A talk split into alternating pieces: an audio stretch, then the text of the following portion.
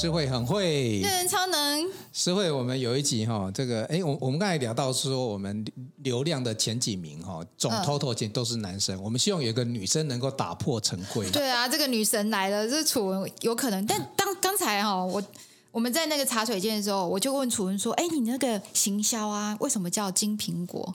他刚才跟我讲了。原因，我觉得这个故事太棒了。好，那我们先来欢迎一下哈，我们欢迎这个主持人、主播，也是 IC 之音科技领航家的主持人。我们今天有有有主持人，电台主持人来我们现场。我们先欢迎楚文，楚文跟大家打个招呼。Hello，大家好，瑞仁哥好，舒慧姐好。好，哎，楚文，我先简单再跟这个听众朋友提提醒一下哦。哎，这个楚文他其实出过书哈，他还有很多的专访，我来念一下，我有做功课哦。嗯诺贝尔经济奖沙金特博士专访，然后呢，安谋的应该是前执行长，AMD 对，不是安谋，安谋不是 AMD，AMD 是曹伟，对，安安谋最近这两天也很红，对，上市柜，这个这这个应该是前执行长嘛，塞门席格斯哈，IBM 的全球副总裁胡世忠，还有前 LV 的总裁，这些都是一般人见不到的，访问过的。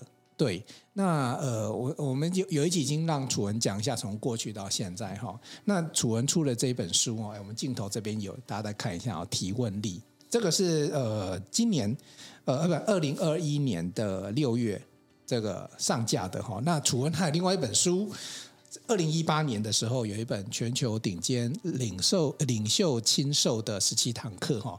哎，我现在真的觉得哈，楚文已经。不不只是主播主持人，这个上一集有提到，他把他那个知识传递哦，诠诠释的很好哈。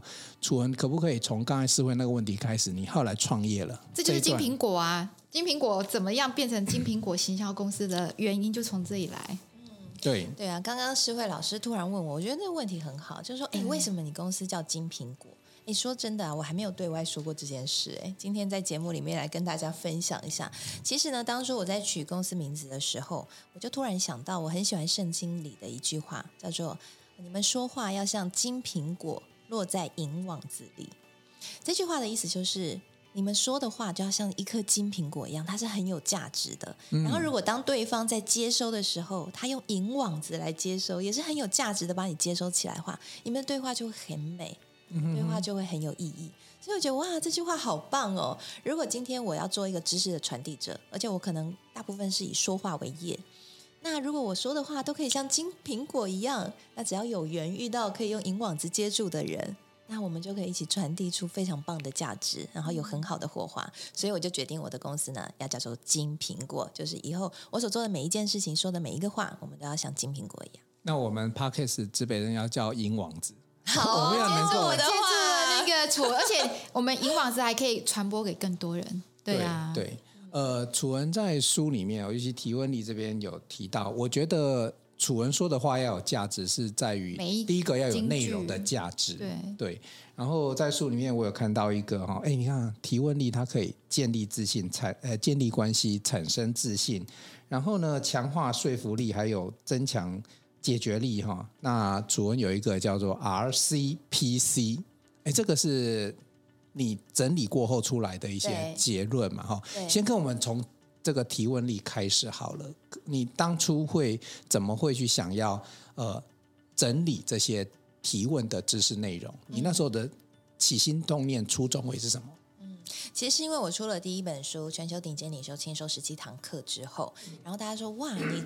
这个年纪轻轻访问这些，嗯、呃，全球的顶尖领袖，二十几岁对那个五六十岁很厉害。对啊，而且有些真的是像那个沙金特博士，他是总体经济学巨擘，就是他拿诺贝尔奖嘛。所以我这边气管系的学生 问的不对的话，他连回都不想回了。对，而且跟他落差很大哎，所以我就是在很年轻的时候就被逼着要去访问那些跟我呃，应该说高高在上哈，跟。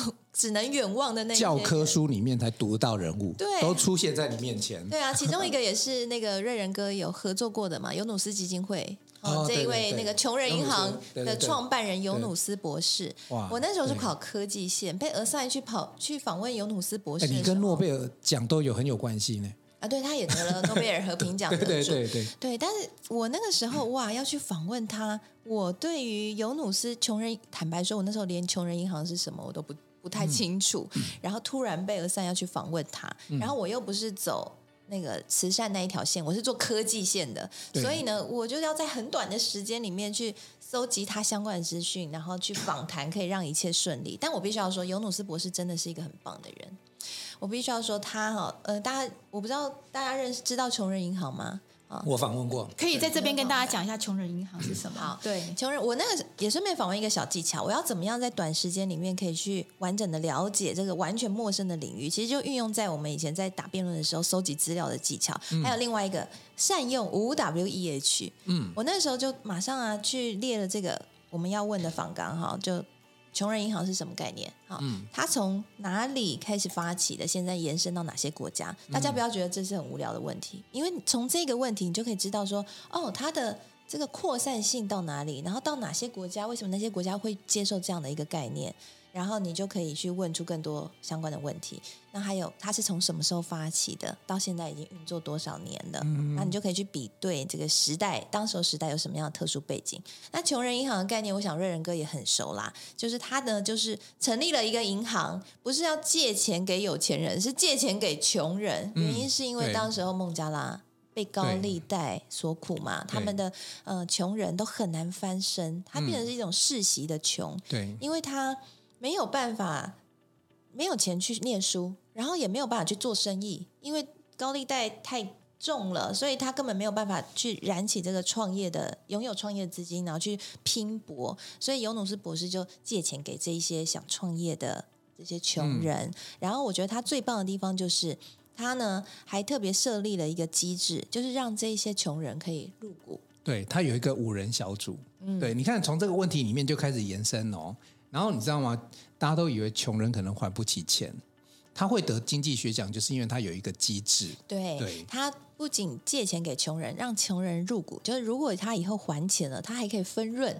因为他也是银行的股东，嗯、然后同时呢，他也有辅导这些穷人创业，嗯、所以他有点像我们现在的这种创业加速器。对 我还觉得他是一个创业加速器的的前 很早期的创业加速器。对，对但你想，在那个时候我才二十几岁，我要访问他，哇，真的是很困难。嗯，所以后来我出了这本书之后，才很多人问我说：“哎，你到底是怎么做到的？好，你现在这本书是跟我们讲世界趋势变化，可是你到底怎么去访问他们的？对，而且据我的理解，尤努斯博士他又有一点艺术家的。性格，对，他他其实不是那么直接跟你聊天的那一种，对不对？对对对，你亲自访问，你应该知道。哦，我真的印象好深刻哈，我们就差点来聊一下。没问题啊，我们就是指北针就是这样特性。你知道我每每一场专访哈，我们那是一个节目嘛哈，每一场专访大家都是穿正装来受访，嗯、大部分的对的人都是穿正装，尤其我里面还要讲一个新兴市场教父莫比尔斯，哇，他那个正装可厉害了，嗯、是那个名牌的白色西装，你知道全套，然后穿起来北下下，你知道这完全是大师的风范。啊，对不对？宴会等级的，宴会等级对。但是尤努斯博士呢，他真的完全穿的，就是很，就是那种 K 九，对 K 九，然后是乡村风，就是像拼布这样子。对对对。然后他就来上节目了。然后我印象好深刻，是我们当时候进行访谈，然后访访访到最后的时候，我还有一些问题想问，但是现场工作人员已经说时间到了，现在要马上结束。然后大师还有事，他必须要走，然后我就被迫要赶快终终止。但是尤努斯博士他有一颗非常温暖的心，他马上现场就说：“没关系，你还有什么问题，让他问，让他问完，完成他的工作，我可以配合。嗯”我就觉得哇，真的是。你可以感受得出他的那个温暖。我觉得也是因为你在问他的时候，他喜欢你。你问他的问题是他觉得很棒的，他才愿意再给你机会。我们确实是后来聊了蛮深的，聊到整个时代的变动，聊到整个呃，就是未来经济。它里面我后来还有截一段他讲的话，我觉得也很棒。嗯、就是他觉得说，我们现在经济的问题不是在于我们经济不成长，而是在于我们生产过多。嗯，我们生产过多，然后才卖不出去。然后我们才说经济怎么没有成长呢？嗯、他认为这个东西是本末倒置，成长太快了。经济学里面是，是我们陷入到那个数字的魔魔幻里面，供需的平衡问题。对对对对对。然后我在书里面有把这个。写出来，对，我觉得真的，你念正大气管，你看啊，访问这些名人，真的对呀，不然我写不出来。对 对对，所以你在问他的时候问到对的问题，你刚才说金苹果，你提问力很好，要不然他不会再给你时间，他会觉得哦，就走就走，应该是他喜欢你，跟你对话。我觉得我嗯，既然是魏老师都这样讲了，那我就我就我就接受了。对了，我应该是这个有努力，他也有看见，但我觉得他本身他自己的心是一个非常柔软、非常温暖的心。我真的是，我觉得他是一个有智慧的长者。我为什么问说他其实不容易访？因为台湾的基金会的董事长，他们曾经写了两百多封信去邀请他来，他都没有回应。是有一次在全全世界的年会。然后他才回应，其实他都他有收到，他其实是在看看，哎，你们台湾这些，嗯，是不是真心的邀请我？所以我觉得他是一个有智慧的长辈。我在想，楚文应该是荣幸哦，对，楚文你应该是跟他聊最久的，对啊，我们那个访。访了半个多小时，这一集我一定要给这个台湾的那个尤努斯基金会他们好好的听一下，原来这个过程可以你寄给他们，对，对，有个基金会，他有跟他联系。所以你看哈，其实这些都是，而且那时候你二十几岁，对啊，你如果说你的人生历练像我这种四十几岁的哈，我们就可能看得过很多。我我深深深觉得，我们主持 Podcast 我们可以上手哈，不是因为我多厉害，是因为我走过很多路。所以我可以看到很多人的经历，我可以反映。可是你就不一样，你二十几岁，你还没走过很多路。所以我那时候完全就是拼了，就想办法，也跌得头破血流。因为你知道，我们呃做访谈哦，如果你问的一个问题不对。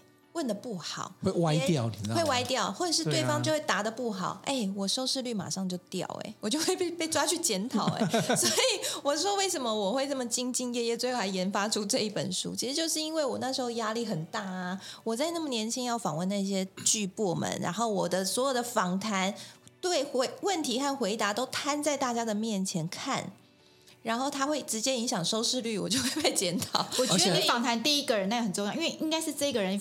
也是很难，但是访谈很成功，让老板是诺贝尔经济学奖得主，那个人是转是你的贵人，转变你这个访谈这些。但是那一场访谈非常恐怖，我有写在这个书里面。嗯、当时候被抓去。访谈也不能说抓去了，就被被 assign 去访谈诺贝尔奖得主沙金特博士的时候，呃，那时候其实是因为原本要访临时临时的任务，因为原本要访谈他的那个是一个很资深的主持人，但他突然有状况，好像是身体不舒服吧，所以我就被 assign 说，那又是那一句啊，你不台大毕业吗？英文应该不错，明天就。派你去，标签都被贴上去了，英文又好又气管的，就是你。其实其实并没有那么厉害，因为我们是硬着头皮。可能看的记者里面，大家都是新闻媒体传播。哎，有一个有气管气管背景的，这经济学学过来，你去。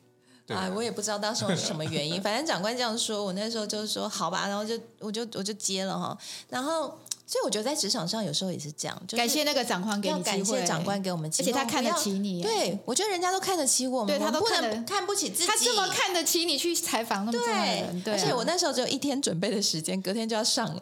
其实我可以理解哈，任何一个他应该过去表现很好的主播台或者是主持人，对访问一个名人，他的准备就是他敬业的程度。我举一个例子好了，我们前阵子不是去赵婷的节目，中广赵婷节目，然后他赵婷访问他，然后没有赵婷访问我是启示，赵婷访问我。我其实很简单，他就可以又完成了。可是他告诉我，那那个瑞，我跟你讲哦，文倩姐那时候文倩有做了一个直播，有，她是赵婷姐主持的，我有看，我有看。对，她说我好紧张。你看哦，赵婷已经是？哦，对在我们那个赖群，他都会告诉我说，对，他他很紧张。然后因为照那个文倩的节目其实是很有深度的哦。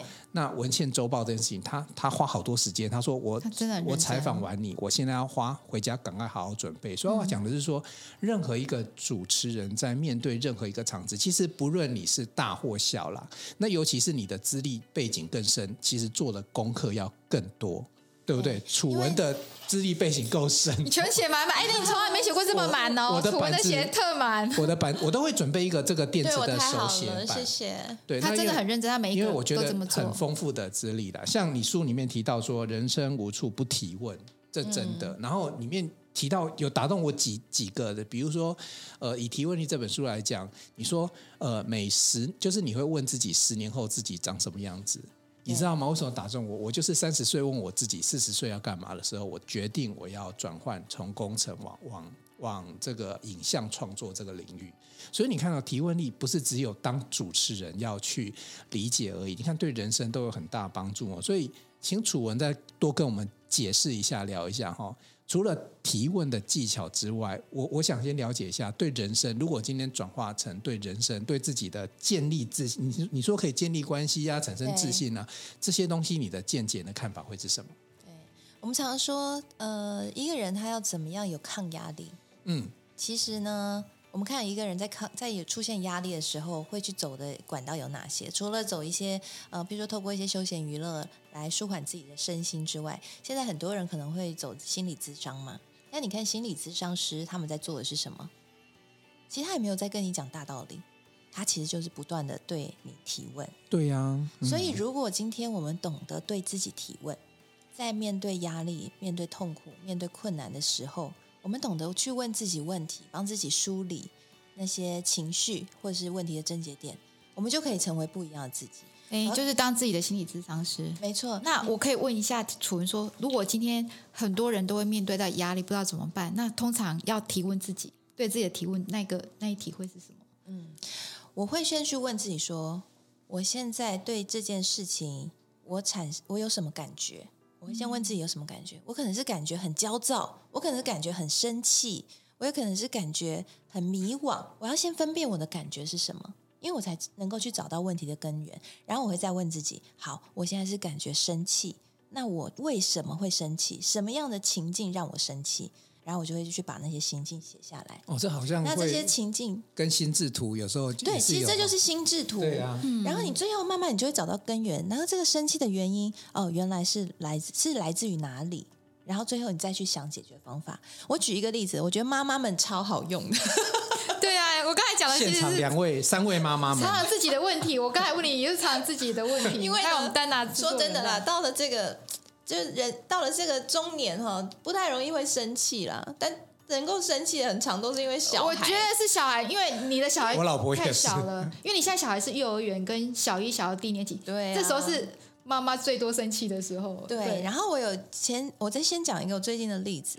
我就最近呢，就就常常有时候晚上哈，就突然很生气。哦，也就会生气，因为呢，就觉得啊，他们怎么讲话都讲不听啊。然后我儿子可能说，哎，要去洗澡了，然后他就拖拖拉拉不去洗，然后不不洗完了以后要还要一大堆事要做，然后才发现联络簿没写啦，呃，联络簿没拿出来啦，功课没写啦，然后这个没弄，那个没弄，然后就很容易爸妈就会 砰就会爆炸。然后后来呢，我就。跟我先生两个晚上就是爆炸了几次之后，我就开始发现不对。我们家每天都带着这样生气的情绪，然后在睡前都是这种生气爆炸情绪。我觉得应该不止我啦。后来跟一些朋友聊天，然后大家在睡前这叫十点钟妈妈，因为我们 我们 EQ 提升，我们每个礼拜四我们第一册还是第二册，我们跟当然就是十点钟妈妈，就说到晚上这个时候，你发觉到什么事大家都没做完，自己没有啊，你你都我叫你要上床，这时候还在写功课。对，而且他们都那时候都会特别爱拖拖拉拉，然后就很容易爆炸。每个妈妈都有你讲我老婆，我们家里好像有十点钟妈妈或九点钟妈妈，在睡前那一刻就超容易是家庭大爆炸的情况。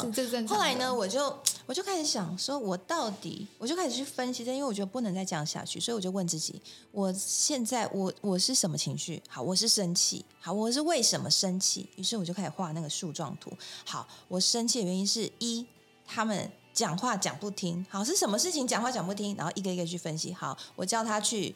洗澡，他拖拖拉拉不去洗澡，为什么这件事情会让我生气？那我再分析啊、呃，因为这件事情会让我觉得他不尊重我。好，第二个就是我不知道他什么时候才洗完澡，我才可以休息。好，所以我就找到了这个原因，对不对？可能是因为这，个话我，我我们家昨天才发生过，发生 就是妈妈也累了，非常有感，因为妈妈在对小朋友不睡，你们没有办法有自己的时间。对，所以我后来我就总刮起来，原来是他要做哪些很。我就列出来哈，他是洗澡不洗，联络簿没放，然后呢，作业没写完哈，这件事情会让我觉得啊，就同整两件事：一，我不受尊重，我讲话没在听；二，就是我我不知道我什么时候可以休息。好，所以我现在就要解决这两个情境。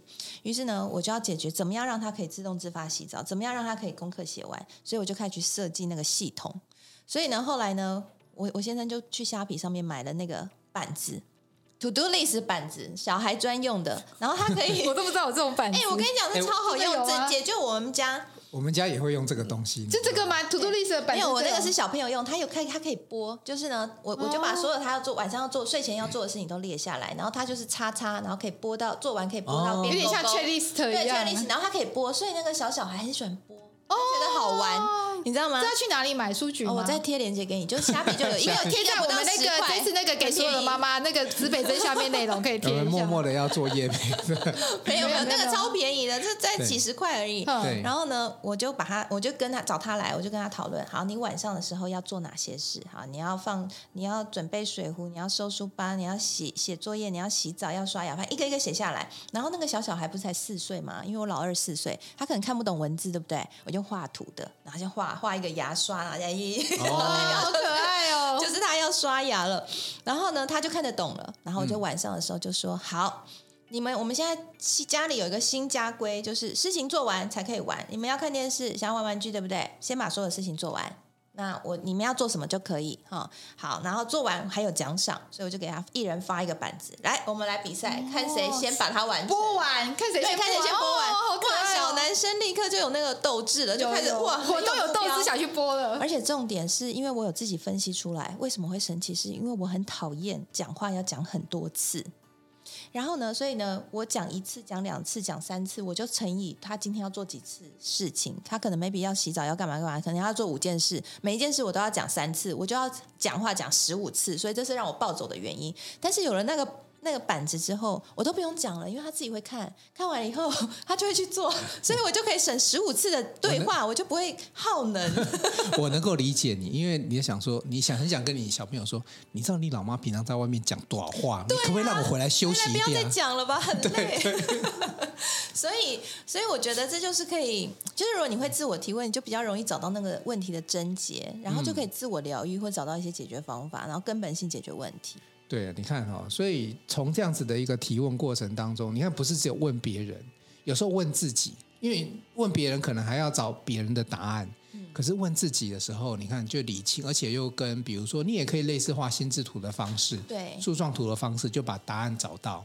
对，那人生就开始有不一样。你看，光是一个小小的部分，你的家庭可能就不一样。每天晚上的九点钟、十点钟，妈妈消失了，就没有了。而且他变得跟孩子是一个快乐的沟通。而且你看，他马上就连接到这个，就是楚文讲的建立关系的其中一个方式，跟家人用这种。这种方式先问到，然后做一个就建立了一些关系。而且其实这用在育儿真的很棒，就是可以帮助孩子去理解。有时候我们骂他说，你这件事不该不该做不该做，然后跟他讲很多道理，他说听完他就忘了。哎，你下一本应该是育儿的这个 提问的育儿的书，这个真的可以帮助很多。一个板子变两个板子，全部贴在上面。没有，我我现在他们做任何事情，我都会去问，我都用问的，因为我儿子就跟我讲一句话，他说：“哦妈，你这边讲完，我这里就出去了。”我听完他还没气到吐血，那怎么办？所以我都用问。每个妈妈妈都遇到这个问题。呀，对，所以我我全部都用问的，我就说好，你知道你先，我可能会请他先去罚站，然后罚站的时候我就问他说，你知道你为什么现在被罚站吗？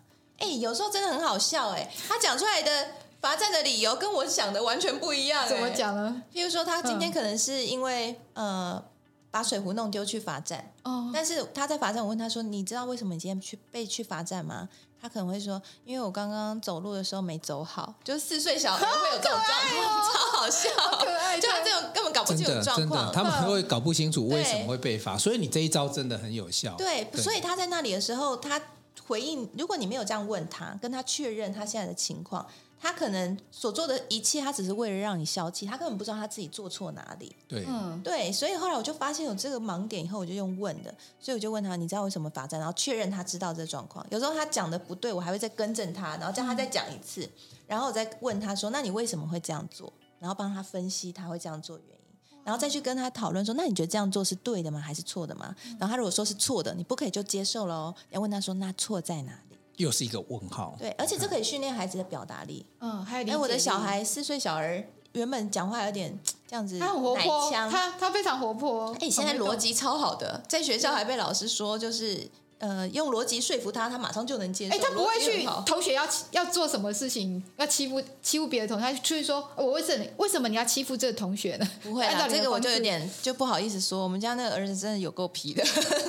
没有没有，我是说他可以去质问别人，他在学校跟同学对话，可能就像你跟他这样，他会模仿你，会不会？他他也蛮会问问题的，对，他会常常会去。会去问，但我觉得我们在引导孩子的时候，其实就应用在职场上，就是带下属也是用这种方式。你不要告诉他说你要怎么做怎么做，你这个东西做错了，其实你可以直接去问他，你为什么要这样做？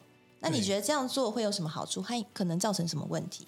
我我觉得同样是问号，书里面写到问的方法也都不太一样哦。对对，就是刚才楚文有提到一点，就是说，哎，他他怎么样去问问这个问题？然后我要跟大家分享的是说，有时候包含我们写文章的时候，嗯，还有有以前我在台大上这个协商与谈判的时候，教授也会教你，就是有的时候就像楚文讲，你不要去 assign 或请他去做一件事情，有时候你带一点疑问句，因为疑问句会给他空间，对，他会去思考。而不是接受命令。对，我我们在写社群文章的时候啊，标题我其实你看我去 Podcast，我的文章经常都是写问号，就是哎，楚文如何从一个呃这个如何又从正大气管走到新闻研究所？哎，很多人就觉得哎，对啊，这怎么会是管理又变媒体？那你要让大家去思考。那我也可以写说啊，楚文因为自己从小的梦想，所以呢一路从气管，然后就。研究所的时候就决定走，就是这个，这是一个句号。嗯、对，瑞仁哥讲的这是一个媒体下标的一个重点。媒体呢，我们做的内容要怎么样吸引别人的注意力？其实就是吸引引起对方的好奇心。好奇心嘛。对，所以我们在做内容的人，我们都很很会善用这点。如果你很会找出那个提问句，把它变成标题，嗯、你就可以引起别人好奇心，人家就会点阅。对，这是其中。所以它是一个很好的应用。对，对对，而且我觉得，呃，访谈到这里啊，我我我自己之前有。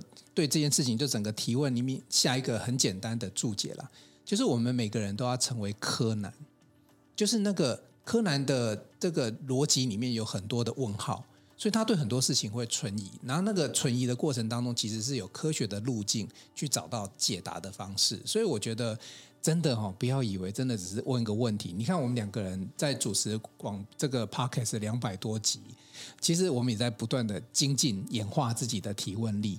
现在不错了，现在那个是会到外太空的几率 比较少。有，我准备一个题目还没有问哦。来来来来，因为楚文他是主持人，主播常常问大家问题嘛。嗯。那有一点就是，大家一直想说楚文是非凡的主播，是财经主播，但是呢，我就想问说，哎，最近这个局势，哎，我会不会太那个？就是说，因为楚文是财经主播，他遇到很多财经的问题，他都可以去迎刃而解。那对于现在这个局势，楚文有什么感觉？就是说，在财经，因为你。因为他有访过我那种财呃分析师啊，理财达人，那我想知道说，楚你本身来怎么理财？就是很多你去访问很多人，可是我觉得楚已经变专家，因为你知道你访问这么多人，不敢在你旁边，我不敢说。没有没有，他就是说，哎，也是一个专家，就是说你你是怎么样理你的财？因为应该是没有人问这个问题，可是财很重要，因为主要是因为在给他楚文说。财呃，提问力决定你的财富潜力。我觉得他的财富潜力是很够的。诗慧就问到重点，财富潜力这件事情。四标里面财富潜力这个提问力跟就会很想买你的书。对，我觉得分两个部分哈。第一部分是说我怎么用提问力去创造更多的财富。第二个问题是我怎么用提问去管理我的财富。对对对对。好，我们先讲提问创造财富的部分。我在里面有分享一些例子，嗯、你知道一些厉害的分析师，还有像我访问过商品大王罗杰斯。他们都是超级。你有看过罗杰斯哦，好厉害，我想看他。他看他，他很可爱，他就他这边都会绑一个啾啾。他是个巨鳄，你知道吗？对啊，他是巨鳄，就跟索罗斯齐名嘛。我那时候访谈他的时候，他就是看到我，他就会非常戏剧性的说：“Hello, Miss Ju。” 可爱，可爱，对啊，然后整个人就很像电影画报哇存在。哎，做财经的人不一样，比较活泼一点，对，对他就是。没有，我跟你讲，他我觉得是他比较特殊，因为像新兴市场教父莫比尔斯，他就是大师进来就是万丈光芒，然后 然后就是而且还有光头嘛，然后又穿全白北下下，然后就比较严肃，但是。罗杰斯不一样，罗杰斯是一个我感受到他是非常热爱生活，然后很活泼，然后很戏剧性的人。像他啊，嗯、他就是他环游世界嘛，他都在到处旅游，然后寻找投资机会。他很强，他是一个提问高手。他不仅会去问政府税收的情况如何啊，经济状况如何啊，这种去收集资料。他会去问计程车司机。哎，乘客人数怎么样啊？现在、哦、知道现在经济好不好？会去问生意好不好？问一些小贩，然后问说人流情况怎么样？嗯、他就是因为非常会问，然后到处跟人家建立关系，然后同时用这种方式去收集情报。后来他最厉害的那一场战役，就是在奥地利股市，大家都不看好的情况下，他就觉得这个市场有机会。大举进入，后来翻了好几倍，嗯、对，让他巨鳄很有名，一战成名嘛。所以他其实就是问的高手。所以如果你很会提问的话，第一，你收集情报的能力就会很强，你就知道哪里有投资机会，对不对？嗯。第二是，如果你很会问的话，你也可以像罗杰斯这样，你可能可以累积到一些潜在的人脉。对对对，对，对啊，人脉像这个诗慧老师一定最了解嘛。嗯、业务力其实很部分很大的一个重点，也是建立在人脉上面嘛。对，有人才有钱，所以如果你很会问，你就可以收获这两个部分，让你的财富有机会再跳升。嗯、那另外一个就是，哎，那你当你有了财富之后，你会提问来管理也很重要。我看过好多那种很有钱人，最后没有办法留住那个钱财，因为我们说过一句话：你赚多少钱，那些钱不一定是你，是你留下多少钱，那个钱才是你留下来还可以累积的，这才是真的。对，累积能够留下来，能够累积才是真的。所以呢，这时候就很需要透过提自我提问，或者是我觉得最重要是自我提问。对啊，因为自我提问可以帮助我们在你很有钱的时候，你不会失去方向。有时候你一有钱，你会很会花，很会花，你会觉得你的财富水准应该要不一样，你的交友圈可能会不一样。嗯，但我们要怎么样去秉持初衷，莫忘初衷？有时候你就是需要去。很会对自己提问，好，就是好。我现在第一，你要对自己提问：我现在资产有多少？我能够承受的风险是多少？我是一个什么样性格的投资人？那现在的投资工具有哪几种？我比较熟悉的有哪几种？这几种投资工具里面哪一些比较适合我？然后哪一些投资工具我大概目标报酬要多少？那达成的路径有哪些？你要能够透过自我提问，去让你在这个市面上。这么多种投资方法，像思慧老师也有很棒的投资方法嘛，也是其中一个流派。那在这么多种投资方法里面找到适合自己的，而且是能够承受的，哎，这真的，那你才能够把你的钱留住啊，不然那都过眼云烟。所以楚文也会自己做自己的资产负债表嘛，属于、啊、自己的，我也会，而且我也会每、哦、每年我都会重新列出我的投资计划，就自己问自己想要过什么样的生活。我我非常同意这一点。说真的、哦，嗯、有些人哈、哦。要真的要对自己诚实，有些人他的资产再加速累积不一定是重点，嗯，有时候是你你到底想要过什么样生活，就回到瑞仁哥那样，十年后你想要过什么样生活？资产其实我在第一本书有写，钱他在犹太人的眼里，我用那时候有访那个。那个美国的财经专家，他是乔布斯的财经顾问，他就讲，他就说，钱在他们犹太人眼里就是一个资源而已，他不像亚洲人觉得那是有钱、有有情绪的，钱是有铜臭味的，或是钱就是有很多不一样的赋予的意义的。对他们犹太人讲，它就是一个资源，这种资源就跟水啊、电啊、跟衣服啊是一样的。所以呢，呃，我今天重点是要创造价值，然后去做这个资源的交换而已。所以，既然钱只是一个资源，那对于我们。呃，在思考这个财富的管理的时候，你也要对自己诚实啊。就是，那你到底人生有那么多资源，你你想要的是什么？你不一定是真的想要你的资产翻两倍、翻三倍啊。Maybe 你有更想要做的事，像瑞仁哥可能就是想要用影像改变世界啊。那这时候你就铁定要花钱嘛。那你的 财富的管理就铁定不会跟别人的财富管理是一样的啊。因为对你来说，资产增两倍，其实你这样讲的就是那个价值啊。因为说钱变资源这件事很棒，嗯、因为。楚文有一个信念，就是传递价值嘛。从从以前学习开始，那其实这个价值是不见得是钱，可能是资源。对每一个人来讲，钱要用对地方不一样。可能瑞仁想要把钱用到哪里，跟楚文跟我我分享一个，因为我自自从认识陈思慧老师、江继云老师之后，最近赚钱赚很多啦。没有啦，我那个呃辉达赚呃转三倍。我会去我会去问自己，就是我到底要什么？因为我觉得任何的老师教，其实都是。都是呃对的，或者是方向大方向就对，但是我觉得不见得适合你哦。对，就是其其实诗慧也知道，诗慧跟姜老师两个其实是不同的方式，嗯、但两个都同样达到自己想要的目的，可是他们的目的不见得是我的目的，所以要问自己你要什么。啊、有时候我可能不是要快速累积，我可能是慢慢的，或者是我中间要怎么样。所以我其实就会找到自己的方法，啊，那件事情就是对自己提问的那个方式。对啊，就像如果一个喜欢赚价差、嗯、喜欢那种快感的投资人，他去存股，他就存到快睡着啊，就很无聊。那一个没办法承受资产波动的人，你叫他说：“哎，辉达会涨三倍啊，去投资辉达。”他吓得都……哎，我觉得他还不错。他那时候他其实是学习，他只有买两三股，就是要被扣很多手续费。我记得那一次。可是后来发现到说，一买就跌掉一半，哎，可是后来回来三倍，因为后来回答涨很多，所以就是要长线这件，他有学到。因为美股对我来讲是一个，因为我们工程师喜欢做实验，然后我也我喜欢探险跟冒险，就问我自己，嗯、所以美股对我来讲就是我把它放着，结果我后来发现说，我做这个实验，我把它放着之后，反而是效果最好。就长线呐、啊，就是刚才你说的，对、啊、对。对，所以其实就是找到最适合的方式了哦。那我其实还有一个题目想要问哦，对，那个在主文在书里面有提到，就是说你。你问对了一个问题之后，可能尤其是差异化的问题，你会让人家呃有不同对你不同的见解，而产生一些奇妙的事情哦。那我先讲一个我自己发生的事情好了，因为楚文在书里面好像是提到对台积电的提问，好像是对对对 Morse 章的一个提问哈，然后有一些不同的问法，然后让人家记住你。哈，我自己是有一个机会是我去考台大 PMPA 的时候，他们来竹北招生，然后。呃，我就在想哦，现场三百多个人，然后你知道最后有那个 Q&A，然后我都很贼，我都会坐第一排，因为坐最后面，你举手人家还点不到你，我就要坐第一个，我就是要问问题。其实我那时候内心想的一件事情是，这么多上市贵公司的老板啊、高阶主管来这个叫做争取，那时候书面审查嘛，要争取这个，那个全国那么多人，然后他名额只有三十个。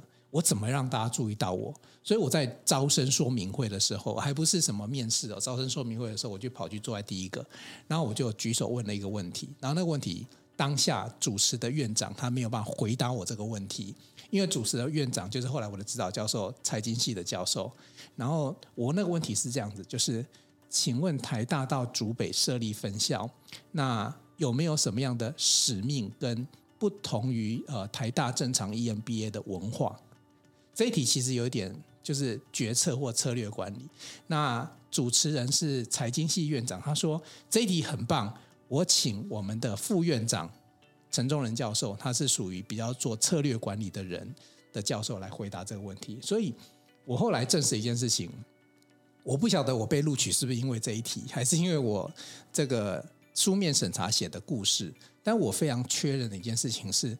当你会问问题，而且还问到有差异化问题的时候，后面会有一些巧妙的事情发生。那这一点是不是请楚文也跟我们分享一下？就是在在这个提问的过程当中，有什么样会让事情完全又不一样的发展呢？嗯，我觉得瑞仁哥刚刚的例子非常好，就是当你问出一个令人眼睛一亮的问题，嗯、对方绝对会对你印象深刻。这就是我们在书里面讲的那种启发式的提问。因为启发就是你可以让对方开始脑筋里面动一动，哎，我们人都很需要灵感嘛。那如果今天你遇到一个人，你就可以从他身上他的提问当中获得一些灵感，你会觉得以后很想跟这个人交流，会吧？对啊，所以在职场上面，就如果我们可以创造这样的状况，一定很棒。我自己之前也有一些例子哦，就是啊，比如说在书里面有提到啊，我那时候访问某间 IC 大厂的总经理，然后呢，那是我第一次。因为我刚好是代班要去访谈他，那在访谈他的时候呢，我就知道说，我就想说，好，那我就把这一间公司它的竞争关系，然后还有它的产品，还有对产业的大概的发展，通通资料都查了。因为我预设，我觉得它是一间外商，它不一定可以对台湾的公司做评论。果然到了现场，虽然长官要我问的是他跟台湾的公司那时候正在。对决当中，那他自己怎么看这个对决？这是其实是一个敏感的问题。那他当然就说他没办法答，他没办法答，我怎么办？然后就赶快把其他我收集到的资料，你问题问他，然后就问他关于产业竞争的一些问题，别的的问题从别的切角来接。哎，结果访谈完之后回去，我就忘了这件事了，因为他毕竟是代班嘛，所以就我就去忙别的事了。结果过了好久，然后我再去他们公司办的记者会，哎，总裁记得我，哎。哦，他就说：“哎，你就是那个问什么？我问问你，可能不记得你的名字，但是问记得你问的那个名字，因为你那个问题，但问题他还记得，那个问题让他记住了，嗯，让他印象深刻了。然后后来就是我等到我出来离职自己创业之后，然后我还在邀那个，还有包包括我到电台去主持新的节目，然后我邀那个总裁来上节目，他也愿意。”就算你已经不是非凡的主播，你到别的地方，他还是愿意过去。没错，然后我们后来也是，就是也有进行一些交流，就是可能产业的讨论啊交流，然后还给我一些建议。所以你看，就是。在职场上，如果你可以用心去发问，然后问出一个好问题，像瑞仁哥那样，就是很积极的，然后去问问。我没办法，我都是上市柜的什么老板，我要我公司不大，对我为了争取那个名，他就是一个一人金苹果一个，他就可以，因为他是说问到对的问题。没有，我的意思是说，当你问了一个很漂亮的问题的时候，其实会让别人记住你。对，然后他可能可以展示展开一些新的合作。有啊，瑞仁，你做了很多这样的事，像你那个考上台大。PMBA 就是这样。对啊，刚刚他提的例子提的就是很棒。那我来提一个，就是怎么样去问这种可以让人家有启发的提问。好了，来贡献一下，好让大家可以有一个 take away。其实有很简单的方法哦，大家可以去锁定什么样的问题可以让人家脑筋动一动。其实就是 why 和 how。why 这个问题呢，会让人家去思思考他的动机和过去。嗯，how 这个问题是展望未来，也会逼着他去联想未来。哦，一个是过去，一个是未来。对，一个是 why，一个是 how。哎，这很好记哦。对，很好记，嗯、对不对？对对对。然后呢，如果你想要你的问题再漂亮一点，我在书里面有一个公式，你可以把这个问题的前面再用 what、where、when 啊、who 这些呢去放一个资料在前面，然后当做一个背景，然后再加后面的 how 跟 why。嗯、好，举例来说，像刚刚访问你尤努斯，我可以单纯问他说：“哎，你当初为什么会成立尤努斯基金会？”嗯，啊，这是一个 why 的问题，对，不对？它也是一个不错的问题，然后可以让他联想、分享一下，说他的动机是什么？哈、嗯，回顾一下过去，过去。但是我如果把这个问题问得更漂亮，我可以这样问，就是说，嗯、呃。我们知道尤努斯，尤努斯，你创办穷人银行已经翻转了全球一亿人口的命运。嗯、那你当初是什么样的？而且是特别是借钱给穷人而非有钱人。那你当初是什么样的动机去做、去决定要去翻转这些人的命运？非常 powerful，就很有力。对，他就有一个力量。为什么？因为我有 highlight 一亿人口，所以让对方知道你有做功课。嗯，而且我 highlight 的一亿人口也强调出我要问的重点。嗯，就是。哇，你翻转的是一亿人哎！你当初有想到是一亿人吗？嗯，然后你是怎么做到一亿人？它其实潜含着这些这些情绪和这些想法在里面。它会让那个问题的化学变化更多一点。没错，他好伟大！我听到就觉得哦，你好伟大，这个人，我想认识你。所以他也可以让听的人可以更知道这个问题的重点在哪里。嗯，哦、所以好，再再举一个例子啊，譬如说，呃，今天我们可以问，我们知道最近骇客很猖獗，好，那我们可能。问一个问题，说：好，你知道台湾一年受到多少起骇客的攻击吗？好，这个问题也是一个 OK 的问题，对不对？对啊。好，maybe 他说非常多起，然后我们就哇，真的好多哦。嗯。好，但是我们要怎么样把这个问题变得更漂亮？嗯。我可能先把这个问题拿去网络上面搜搜寻一下，查一下说台湾在今年已经受到多少起骇客攻击，因为它本身是一个简单的问题。所以，我们把这个收收集到以后，我可能发现说，哇，台湾现在受到骇客攻击的程度，在全球排名，假设是前十好了。好，那我就可以问啦，我就说，好，我想问一下，台湾，我们我们看到呢，根据资料，台湾在受到全球骇客的攻击的排名，在全球有占到前十。那你认为是什么原因让台湾会遭受到如此严重的骇客攻击？它是不是这个问题的深深度就比较深？嗯，因为我 highlight 出来，台湾小小的，为什么会 受到这么多骇客，这么多骇客攻击？对对，那我再去问这个动机和原因，那他这个问题它本身就会比较漂亮，嗯，也比较会让人印象深刻，人家也会感受到说，哇，你知道重点在哪里？嗯，对，这个就是一个提问的技巧。有没有是会？嗯，把问题变漂亮。嗯，我今天在这边学到这这个真的是哦，你一直都可以啊。我觉得你下标很强了，其实他已经很棒了啦。哎，其实我说真的，大大家大家都会觉得说提问好像很简单，但我实际去企业内训授课的时候，我现场会有一些 exercise 嘛，让大家练习，然后好提问变坏提问，坏提问改成好提问，才发现很多人才会突然发现说。我不会改哎哦，原来我问这样是一个坏问题，就很有趣，很可爱。其实其实这里面很多技巧了，我我不知道楚文刚刚有没有注意到，我在问，就是说如何问出一个差异化，然后楚文导出啊，把问题呃变成漂亮的问题。其实我前面那一段在讲的时候，我我为什么叙述我自己的过程？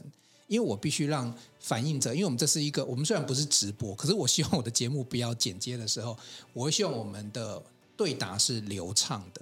所以我会用我自己的经历，让对方有一点时间去思考，我等一下怎么回应这个问题。嗯，其其实这个我是有设计过。其实有时候就算只是当初就是呃直直播或者是说 Pocket 这种应答，其实它都有一些小技巧，让你的问题会变漂亮。你给别人有时间思考，他也会回答的更漂亮。对，这也是一个技巧，留白的技巧。对，对，我就今天在这个对答问答的功夫武林上，我们有很多。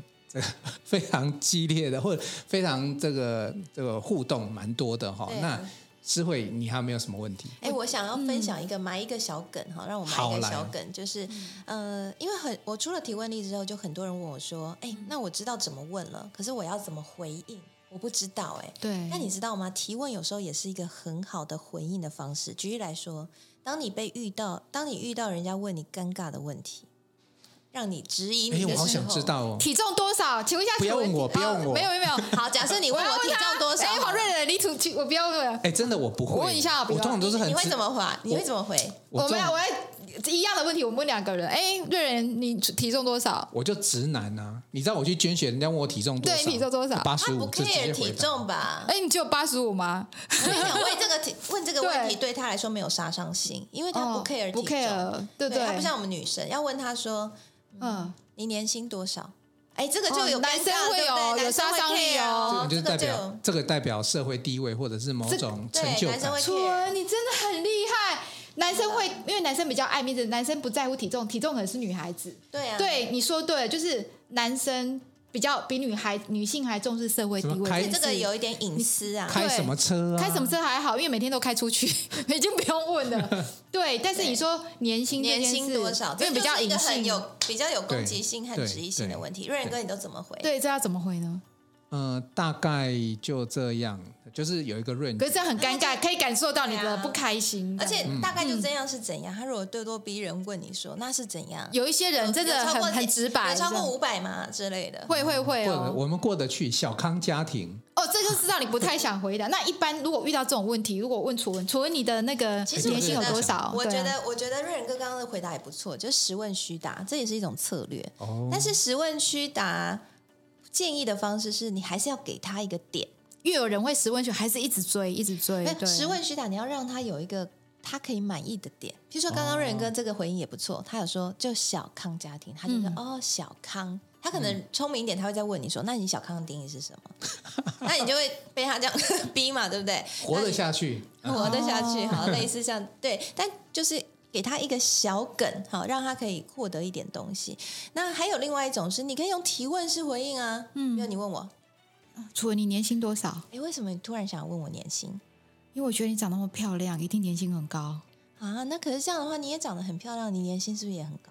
哦，怎么办？你说的我好开心哦，因为他在讲，没有你讲到这一句，他就不想问了。对，因为我就所以你太厉害了。大家有发现什么吗？大家大家有发现什么？就是提，如果你用提问式回应，你可以第一避免掉入陷阱，然后第二就是你把话语的主控权拿回来。其实，在谈话当中，提问它是一个控制谈话节奏的一个主控权的，嗯，因为你你问别人答嘛。所以我今天只要用一个提问反问，我不敢再问他，就变成他在答我，他在回答我，被他抓住了，困扰的就是他了，我，我好困扰，我被他抓住了，真的，这个、他很厉害，所以所以我就说今天这个真的是叫做武武林高手的对照。所以刚才你你已经知道怎么回答了，对我以后不要讲小康了。对，你想说，啊、你就问他说，你怎么会突然想问年薪？对啊，你怎么会突然想问我？没有，我会说。那你觉得我年薪很高？哎，对啊，你这样也可以啊，你也可以这样。然后他不管他回答多少，说哇，谢谢你看得起我，你怎么会这样觉得？然后他就说，因为我觉得瑞仁哥你又有什么事业，什么事业？哇，所以你对，然后你就可以继续问，你就继续问，你就说哦，所以你对我事业都有研究，那你对我事业哪一个部分比较有兴趣？就把这个话题就移走。好厉害，我从来没想过这一点呢。这一点真的很重要，就楚文好好厉害，真的是有答辩、有辩论社的感觉，真的是有。哎，真的，怪不得。所以我现在正在开发这个课程，所以。这样没有人敢敢问你问题。也不会啦，我觉得是看情况啦。如果他今天没有敢问，可是会很快就闭口。他如果问我的是是我觉得 OK 的问题，我也可以回答。但重点就是这种东西可以用在他问你，你觉得尴尬、尴尬遇到那种有点小白目的时候，你可以这样子回。但重点是他还可以得到一些 take away，因为像我刚刚这样问法，他可能还是不知道你年薪多少，但他可以知道更多你事业相关的东西啊。可是，可是这种问法、这种问答哦，其实是一种享受，你知道吗？对啊。如果两个人很会这一这个时候，不要。说高来高去了，它就是一种呃逻辑思辨的那个路径。其实对方要问你年薪多少，可能重点不是那个钱，那个不是好朋友。他他想要知道是哎，那个不是好朋友。对人，你创业哈，那你到底过得好不好？搞不好他想知道说，那你创业，那你怎么创业让自己过得好？搞不好可能他也想创业，可是他还担心，所以他来问你一下。对啊，所以所以我觉得有时候提问，其实背后其实像书里面有讲，你要知道背后那个真正的动机是什么。不要。所以我们在回应也是，你要先回到对方真正想知道什么啊。如果不知道想他到底想要什么的时候，你就。就问他嘛。哎，我觉得你说你在就不要马上回他，因为你回的又不是他想要的，然后也有可能你回的又让自己陷入尴尬，那你不如就问他他想要听什么。对他说他设计这课程一定很多人想上，我就想上了。对呀，我刚才被他新拿走了，被他拿走了吗？对，新法 被他拿走了。对，有有有，真的超有的。哎，我们我们这一集真的是很。在深度里面又很有欢乐的一集，大家都大家都会学到很多事情，而且楚文在过去从不管是从他的呃主播经验，然后到主持经验，以及到我觉得最关键的是楚文一直在做知识的传播者。他我觉得他 EQ 非常好，我必须跟他跟他讲，应该是我遇到数一数二，不输给志玲姐姐的好。因为我跟他常常有一些我们私底下对话，我觉得他的回答很像志玲姐姐，真的是 EQ 很高的。我我可以这样讲吗？全台湾主播 EQ 最高的女人就是朱楚文了。我我不敢这样讲。对，主播界的林志玲。先前我上一些节目有跟主播一起，我觉得她是算 EQ 非常好的，真的。真的超棒的哦。